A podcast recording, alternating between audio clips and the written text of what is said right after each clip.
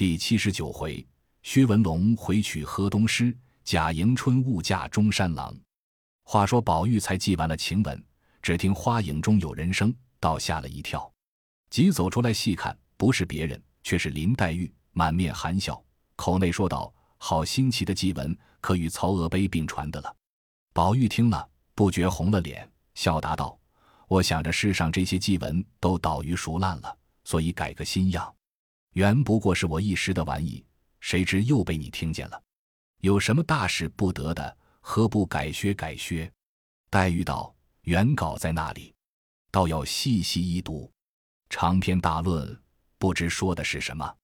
只听见两句什么‘红绡帐里公子多情，黄土陇中女儿薄命’。”这一联意思却好，只是红绡帐里未免熟烂些，放着现成的真实，为什么不用？宝玉忙问：“什么现成的真实？”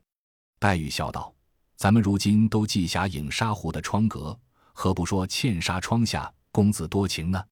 宝玉听了，不禁跌足笑道：“好极，是极，到底是你想得出，说得出。”可知天下古今现成的好景妙事尽多，只是愚人蠢子说不出、想不出罢了。但只一件，虽然这一改新妙之极，但你居此则可，在我实不敢当。说着，又接连说了一二百句不敢。黛玉笑道：“何妨？我的窗即可为你之窗，何必分析得如此生疏？古人异性陌路，尚然同肥马，衣轻裘。”避之而无憾，何况咱们呢？宝玉笑道：“论交道，不在肥马轻裘，即黄金白璧，亦不当锱铢较量。倒是这唐突闺阁，万万使不得的。如今我月姓将公子女儿改去，竟算是你累他的道妙。况且素日你又待他甚厚，故今宁可弃此一篇大文，万不可弃此茜纱新句。经莫若改作茜纱窗下。”小姐多情，黄土陇中丫鬟薄命。如此一改，虽与我无涉，我也是切怀的。黛玉笑道：“她又不是我的丫头，何用作词语？况且小姐丫鬟亦不典雅。等我的紫娟死了，我再如此说，还不算迟。”宝玉听了，忙笑道：“这是何苦又咒他？”黛玉笑道：“是你要咒的，并不是我说的。”宝玉道：“我又有了。”这一改可妥当了。莫若说茜纱窗下，我本无缘；黄土陇中，清河薄命。黛玉听了，冲然变色，心中虽有无限的胡意乱拟，外面却不肯露出，反连忙笑着点头称妙，说：“果然改得好，再不必乱改了，快去干正经事吧。才刚太太打发人叫你明一早快过大舅母那边去，你二姐姐已有人家求准了，想是明那家人来拜允。”所以叫你们过去呢。宝玉拍手道：“何必如此忙？我身上也不大好，明还未必能去呢。”黛玉道：“又来了，我劝你把脾气改改吧。一年大，二年小，一面说话，一面咳嗽起来。”宝玉忙道：“这里风冷，咱们只顾待站在这里，快回去吧。”黛玉道：“我也家去歇息了，明再见吧。”说着。便自取路去了，宝玉只得闷闷的转步，又忽想起来黛玉无人随伴，忙命小丫头子跟送回去。自己到了怡红院中，果有王夫人打发老嬷嬷来，吩咐他明日一早过贾赦那边去，与方才黛玉之言相对。原来贾赦已将迎春许与孙家了，这孙家乃是大同府人士，祖上系军官出身，乃当日宁荣府中之门生。算来义系世交，如今孙家只有一人在京现袭指挥之职。此人名唤孙少祖，生得相貌魁梧，体格健壮，弓马娴熟，应酬全变。年纪未满三十，且又家至饶富，现在兵部后缺提升。因为有事，假设见是世交之孙，且人品家当都相称和，遂倾慕则为东床娇婿。亦曾回明贾母。贾母心中却不十分称意，但想来兰祖亦未必听，儿女之事自有天意前因，况且是他亲父主张，何必出头多事？为此只说知道了三字，余不多及。贾政又深恶孙家，虽是世交，当年不过是鼻祖西慕容宁之事，有不能了结之事，才拜在门下的，并非失礼民族之意。因此，倒劝谏过两次，无奈假设不听，也只得罢了。宝玉却从未会过这孙少祖一面的，次日只得过去了，聊以色泽。只听见说娶亲的日子甚急，不过今年就要过门的。又见邢夫人等回了贾母，将迎春接出大观园去等事，越发扫去了兴头，每日痴痴呆呆的，不知作何消遣。又听得说陪四个丫头过去，更有跌足自叹道：“从今后这世上又少了五个清洁人了。”因此天天到紫菱洲一带地方徘徊瞻顾，见其轩窗寂寞，屏障萧然，不过有几个该班上夜的老妪。再看那岸上的蓼花伟叶。池内的翠杏香菱也都觉摇摇落落，似有追忆故人之态，迥非素常逞颜斗色之可比。既领略得如此寥落凄惨之景，是以情不自禁，乃信口吟成一歌曰：“池塘一夜秋风冷，吹散芰荷红玉影。蓼花零叶不胜愁，众露繁霜压仙梗。不闻永昼敲其声，烟泥点点污其屏。古人惜别怜朋友。”况我今当手足情，宝玉方才吟罢，忽闻背后有人笑道：“你又发什么呆呢？”宝玉回头忙看是谁，原来是香菱。宝玉忙转身笑问道：“我的姐姐，你这会子跑到这里来做什么？许多日子也不进来逛逛。”香菱拍手，笑嘻嘻的说道：“我何曾不要来？如今你哥哥回来了，那里比得先时自由自在的了。”才刚我们奶奶使人找你凤姐姐，竟没找着，说往园子里来了。我听见了这信，我就讨了这件差进来找她。遇见她的丫头说在稻香村呢，如今我往稻香村去，谁知又遇见了你。我且问你，袭人姐姐这几日可好？怎么忽然把个晴雯姐姐也没了？到底是什么病？二姑娘搬出去的好快，你瞧瞧这地方好空落落的。宝玉应之不迭，又让他同到怡红院去吃茶。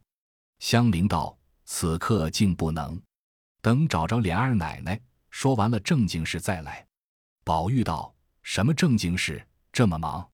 香菱道：“你哥哥娶嫂子的事，所以要紧。”宝玉道：“正是说的，到底是那一家的。只听见吵嚷了这半年，今儿又说张家的好，明又要李家的，后又议论王家的。”这些人家的女儿，他也不知道遭了什么罪了，叫人家好端端的议论。香菱道：“这如今定了，可以不用搬扯别家了。”宝玉忙问：“定了谁家的？”香菱道：“因你哥哥上次出门贸易时，在顺路到了个亲戚家去。这门亲原是老亲，且又和我们是同在户部挂名行商，也是数一数二的大门户。前日说起来时，你们两府都也知道的。”何长安城中，上至王侯，下至买卖人，都称他家是桂花下家。宝玉笑问道：“如何又称为桂花下家？”香菱道：“本姓夏，非常的富贵。其余田地不用说，单有几十顷地独种桂花。凡这长安城里城外桂花局，俱是他家的，连宫里一应陈设盆景，亦是他家供奉，因此才有这个混号。如今太爷也没了。”只有老奶奶带着一个亲生的姑娘过活，也并没有哥兄弟。可惜他今一门尽绝了。宝玉忙道：“咱们也别管他绝后不绝后，只是这姑娘可好？你们大爷怎么就中意了？”香菱笑道：“一则是天缘，二则是情人眼里出西施。当年又是通家来往，从小都一处厮混过，续亲是姑舅兄妹，又没嫌疑。虽离了这几年。”前儿一到他家，夏奶奶又是没儿子的，一见了你哥哥出落的这样，又是哭又是笑，竟比见了儿子的还盛，又令他兄妹相见。谁知这姑娘出落的花朵似的了，在家里也读书写字，所以你哥哥当时就一心相准了。连当铺里老朝奉伙计们一群人骚扰了人家三四日，他们还留多住，好容易苦辞才放回家。你哥哥一进门。就咕咕唧唧求我们奶奶去求亲，我们奶奶原也是见过这姑娘的，且又门当户对，也依了，和这里姨太太凤姑娘商议了，打发人去一说就成了。只是娶的日子太急，所以我们忙乱得很。我也巴不得早些过来，又添一个作诗的人了。”宝玉冷笑道：“虽如此说，但知我倒替你担心虑后呢。”香菱听了，不觉红了脸，正色道：“这话是什么话？素日咱们都是私台私敬的，今日忽然提起这些事来，是什么意思？怪不得人人都说你是个亲近不得的人。”一面说，一面转身走了。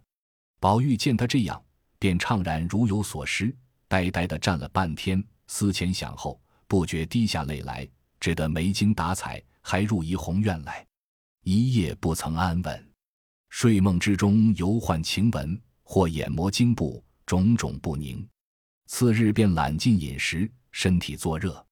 此皆近日抄检大观园，朱思齐别迎春、悲晴雯等羞辱惊恐悲戚之所致，兼以风寒外感，故酿成一疾，卧床不起。贾母听得如此。天天亲来看事，王夫人心中自悔，不合因晴雯过于逼责了她。心中虽如此，脸上却不露出，只吩咐众奶娘等好生服侍看守，一日两次带进医生来诊脉下药。一月之后，方才渐渐的痊愈。好生保养过百日，方许动荤腥油面等物，方可出门行走。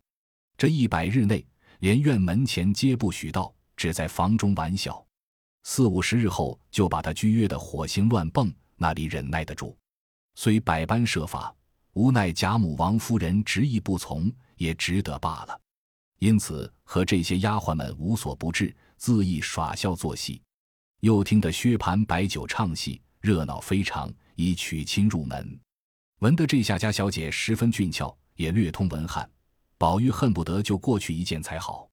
再过些时。又闻得迎春出了阁，宝玉思及当时姊妹们一处，耳环厮磨，从今一别，纵的相逢，也必不似先前那等亲密了。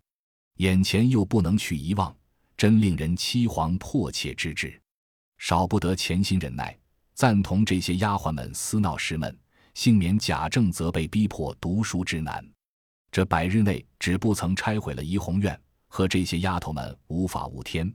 凡世上所无之事都玩耍出来，如今且不消息说，且说香菱自那日抢白了宝玉之后，心中自为宝玉有意唐突他，怨不得我们宝姑娘不敢亲近，可见我知宝玉不如姑娘远矣。怨不得林姑娘时常和他嚼口，气得痛哭，自然唐突他也是有的了。从此倒要远避他些才好，因此以后连大观园也不轻易进来了。日日忙乱着，薛蟠娶过亲，自谓得了护身符，自己身上分去责任，到底比这样安宁些。二则又闻的是个有才有貌的佳人，自然是典雅和平的，因此他心中盼过门的日子比薛蟠还急十倍。好容易盼得一日娶过了门，也便十分殷勤小心服侍。原来这下家小姐今年方十七岁，生得一颇有姿色，一颇识的几个字。若论心中的丘壑经纬，颇不西凤之后尘。只吃亏了一件：从小时父亲去世的早，又无同胞弟兄，寡母独守此女，娇养溺爱，不啻珍宝。凡女儿一举一动，比母皆百依百随，因此未免娇养太过，竟酿成个倒直的性气，爱自己尊若菩萨，待他人秽如粪土，外具花柳之姿，内秉风雷之性。在家中时常就和丫鬟们使性弄气、轻骂重打的。今日出了阁，自谓要做当家的奶奶，比不得做女儿时腼腆温柔，需要拿出些威风来才前压得住人。况且见薛蟠气质刚硬，举止骄奢，若不趁热造一气炮制熟烂，将来必不能自述其志矣。又见有香菱这等一个才貌俱全的爱妾在世。越发添了宋太祖灭南唐之意，卧榻之侧岂容人酣睡之心？因他家多桂花，他小名就唤作金桂。他在家时，不许人口中带出“金桂”二字来。凡有不留心悟道一字者，他便定要苦打重罚才罢。他因想“桂花”二字是禁止不住的，须得另换一名。因想桂花曾有广寒嫦娥之说。便将桂花改为嫦娥花，又与自己身份如此，薛蟠本是个怜新弃旧的人，且是有酒胆无饭力的。如今得了这样一个妻子，正在新鲜兴头上，凡事未免尽让他些。那下金贵见了这般行景，便也试着一步紧似一步。一月之中，二人气概还都相平；至两月之后，便觉薛蟠的气概渐次低矮了下去。一日，薛蟠酒后，不知要行何事，先与金贵商议，金贵执意不从。薛蟠忍不住，便发了几句话，赌气自行了。这金贵便气得哭如罪人一般，茶汤不进，装起病来，请医疗治。医生又说气血相逆，当尽宽胸顺气之计。薛姨妈恨得骂了薛蟠一顿，说：“如今娶了亲，眼前抱儿子了，还是这样胡闹。人家凤凰蛋似的，好容易养了一个女儿，比花朵还轻巧。原看得你是个人物，才给你做老婆。你不说收了心，安分守己，一心一计。”和和气气的过日子，还是这样胡闹，左口右床，丧了黄汤折磨人家。这会子花钱吃药白糟心。一席话说的薛蟠后悔不迭，反来安慰金贵。金贵见婆婆如此说丈夫，越发得了意，更装出些张纸来，总不理薛蟠。薛蟠没了主意，为自愿而已。好容易十天半月之后，才渐渐的红转过金贵的心来。自此更加一倍小心，不免气概又矮了半截下来。那金贵见丈夫祈祷见倒，婆婆良善，也就渐渐的持戈试马起来。先是不过挟制薛蟠，后来以交作媚，将及薛姨妈，又将至薛宝钗。宝钗久察其不轨之心，每随机应变，暗以言语弹压其志。金贵知其不可犯，每欲寻隙，又无隙可乘。只得屈意抚救。一日，金贵无事，因和香菱闲谈，问香菱家乡父母。香菱皆答忘记。金贵便不悦，说有意欺瞒了他。因问他“香菱”二字是谁起的名字，香菱便答姑娘起的。金贵冷笑道：“人人都说姑娘通，只这一个名字就不通。”香菱忙笑道：“哎呦，奶奶不知道。”我们姑娘的学问，连我们姨老爷时常还夸呢。